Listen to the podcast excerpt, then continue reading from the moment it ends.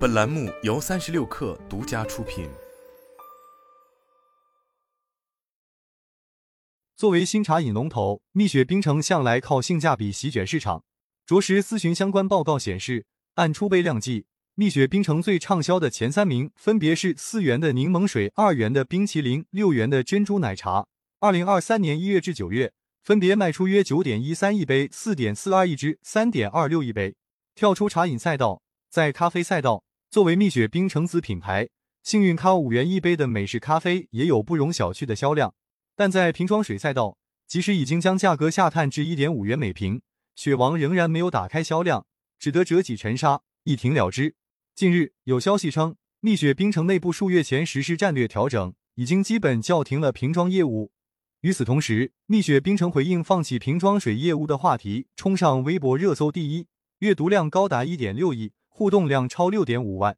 对此，蜜雪冰城负责瓶装业务的相关人员确认，目前产品调整，包括雪王爱喝水和雪王霸气在内的瓶装饮料项目暂停代理。这也直接证实了蜜雪冰城逐渐放弃瓶装水业务的传闻。一块五的业务，雪王属实搞不定，雪王变小弟。蜜雪冰城放弃瓶装水业务，为什么能冲上热搜第一？答案显而易见。蜜雪冰城已经是国民品牌，具有强大的品牌声量，这也不难理解。从产品看，柠檬水、冰淇淋、珍珠奶茶动辄卖出数亿杯，背后都是消费者的选择和持续消费。从门店数量看，蜜雪冰城在国内国外都拥有大量门店。今年一月，蜜雪冰城在港交所递交的招股书显示，截至二零二三年底，加盟门店数量达到三万六千一百五十三家，其中海外近四千家。截至二零二三年九月三十日，在新茶饮赛道，雪王这个名号可谓名副其实。但进入瓶装水赛道，雪王成了不折不扣的小弟。根据官研天下数据，目前我国瓶装水行业集中度较高，农夫山泉市场占有率达到百分之二十六点五，位居第一。其次是华润怡宝，市场占有率为百分之二十一点三，康师傅、娃哈哈市场占有率均为约百分之十。百岁山、丁路分别为百分之七点四、百分之五点三，六大品牌占有率高达百分之八十点五，拿下了绝大部分瓶装水市场。在集中度如此之高的市场里，竞争的激烈程度是可以预见的。正如公众所看到的，为了占领更多市场，各大瓶装水品牌都在加速争夺稀缺优质水源，从天然水域到山泉、岩泉、雪山水、冰川水等，花样繁多。此外，在功能性方面，斑马消费梳理称。瓶装水产品对应一系列高频使用的词组，包括弱碱、含硒、含丝、低钠、富氢、偏硅酸等。而在饮用场景方面，主要有婴儿用水、孕妇专用水和泡茶水等。作为瓶装水赛道的小弟，蜜雪冰城没有在水源、功能性和饮用场景等层面大做文章，反而表现得相当朴素。简单来说，蜜雪冰城只是表明原水取自地下两百二十米，喊出每天八杯水。雪王爱喝水的口号在包装上采用了雪王经典形象。至于生产，蜜雪冰城也没有亲自下场。雪王爱喝水外包装显示，其由蜜雪冰城子公司上岛智慧供应链有限公司委托金麦郎饮品股份有限公司生产。换言之，这是一款贴牌产品。按照上述产品打造逻辑，是不是叫响每天八杯水，雪王爱喝水的口号，瓶装水便能源源不断卖出去？这当然不会是现实。但由此折射出蜜雪冰城在瓶装水业务上的平淡乏力。二零二二年九月，新浪科技曾发起一次小调查，询问网友面对琳琅满目的瓶装水品牌会如何选择。结果显示，约百分之五十八的网友表示会选择自己习惯喝的品牌。消费者的选择和瓶装水行业集中度高，其实是一个硬币的两面。对蜜雪冰城来说，问题在于前述六大品牌已经建立了较强的消费心智。雪王爱喝水却难掩平淡乏力，如何让消费者放弃习惯喝的品牌，转而选择自己？无他，蜜雪冰城还是拿起了那件在新茶饮赛道验证过的武器——低价。低价打法玩不转。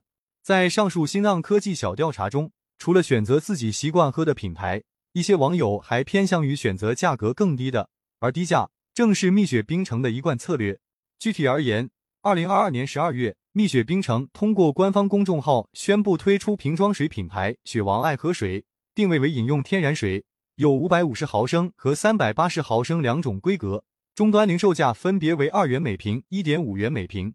从消费者角度看，这个价格有点讨巧。当不少消费者埋怨再也看不到一元瓶装水的时候，雪王爱喝水最低价只比一元高出了五毛钱。从行业竞争格局看，这一价格也有一定的竞争力。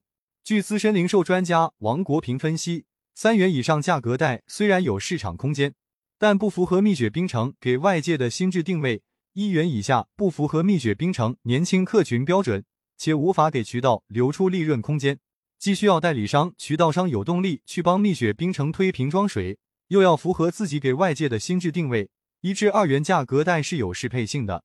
所谓适配性，是既要适配消费者对低价瓶装水的需求，又要适配代理商、渠道商对一定利润的追求。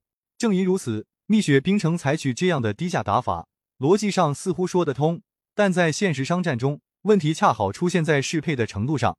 从消费者角度看，雪王爱河水卖的确实是低价，但二元价格带被农夫山泉、华润怡宝、冰露等品牌牢牢占据，而这是广大消费者用自己的选择投票的结果。理论上，消费者也可以选择雪王爱河水，但蜜雪冰城没有采取高举高打、快速占领消费心智的方式，而是在河南、四川等地随机掉落。媒体称，出现的地点常常是蜜雪冰城门店入口的展示架或便利店、小超市，范围太小。受地域限制，没能激起什么浪花。最能说明上述问题的是，在蜜雪冰城回应放弃瓶装水业务话题留言区，可是我根本没见过这种水，根本不知道还有这个产品。看了热搜才知道，蜜雪冰城卖瓶装水等都是高赞留言。而从代理商、渠道商追求利润的角度看，不同于农夫山泉、华润怡宝、元气森林的返点模式，雪王爱河水采取了让经销商低价拿货的让利模式。据媒体报道。雪王瓶装水的批发价和终端价相比，价差约百分之五十，看起来有约百分之五十的利润。对于这诱人的蛋糕，蜜雪冰城也只对自家门店加盟商开放所在地区的经销商代理资格，便利店、商超等终端代理商可以从区域经销商手里进货。尴尬之处在于，知道雪王爱喝水的消费者并不多，买账的就更少，购买量有限，代理商、渠道商对利润的追求难以落地。用王国平的话说，当消费者出于猎奇心理购买瓶装饮料后不再复购，那么蜜雪冰城的库存增加，成本没法摊薄，经销商赚不到钱，自然走不长远。对此，多位分析人士认为，无论是入局巨头林立的瓶装水赛道，还是用让利模式，都没能迎来强劲动销，雪王爱河水的发展难上加难。这从侧面说明，蜜雪冰城的低价打法或许能玩转新茶饮咖啡赛道。在瓶装水赛道却无法奏效，需要新故事吗？从产品打造、包装设计，到只对自家门店加盟商开放地区经销商代理资格，再到少数几个地区随机掉落，雪王爱河水都显示出浓烈的试水意味。其实，早在二零二二年，就有分析人士撰文预判，蜜雪冰城试水的心态，决定了瓶装水做起来的可能性几乎没有。不只是瓶装水，前面提到的雪王霸气也是类似的打法一样的结局。气泡水雪王霸气四百八十毫升规格零售价四元，比主流价格带的五至六元更便宜。蜜雪冰城还推出白桃樱花、香橙、盐渍话梅三种口味，但一阵折腾之后，和雪王爱喝水一样被暂停代理。回过头看，蜜雪冰城试水瓶装水和气泡水，是想在新茶饮、咖啡之外讲出新故事，画出新的增长曲线。这一方面，灵燕咨询管理首席分析师林月此前对媒体分析称。蜜雪冰城进军瓶装水业务，一方面是为上市铺路，另一方面也是想借此扩大营收的来源。这两个目的都很有吸引力，却也需要持续投入。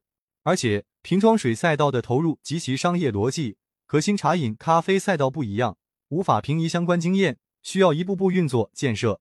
林月直言，买瓶装产品的客户群体和门店消费的群体是不同的，其消费的目的也不同。其次。产品的制造到整个供应链的体系也有很大的区别，运作起来需要完全不同的人马和投入。显然，投入约一年后，雪王爱河水的发展达不到预期，蜜雪冰城只得放弃瓶装水业务，聚焦到主业上来。对于雪王回撤，业界和媒体普遍认为这是一件好事，有利于蜜雪冰城的长远发展。这之中，盘古智库高级研究员江汉认为，蜜雪冰城停掉瓶装水业务，可以使其能够更加专注于主业的发展。提高经营效率和盈利能力，在目前消费环境下，聚焦主业当然是理性的选择，也确实有助于蜜雪冰城行稳致远。然而，市场的迷人和可怕之处，恰恰是理性感性交织。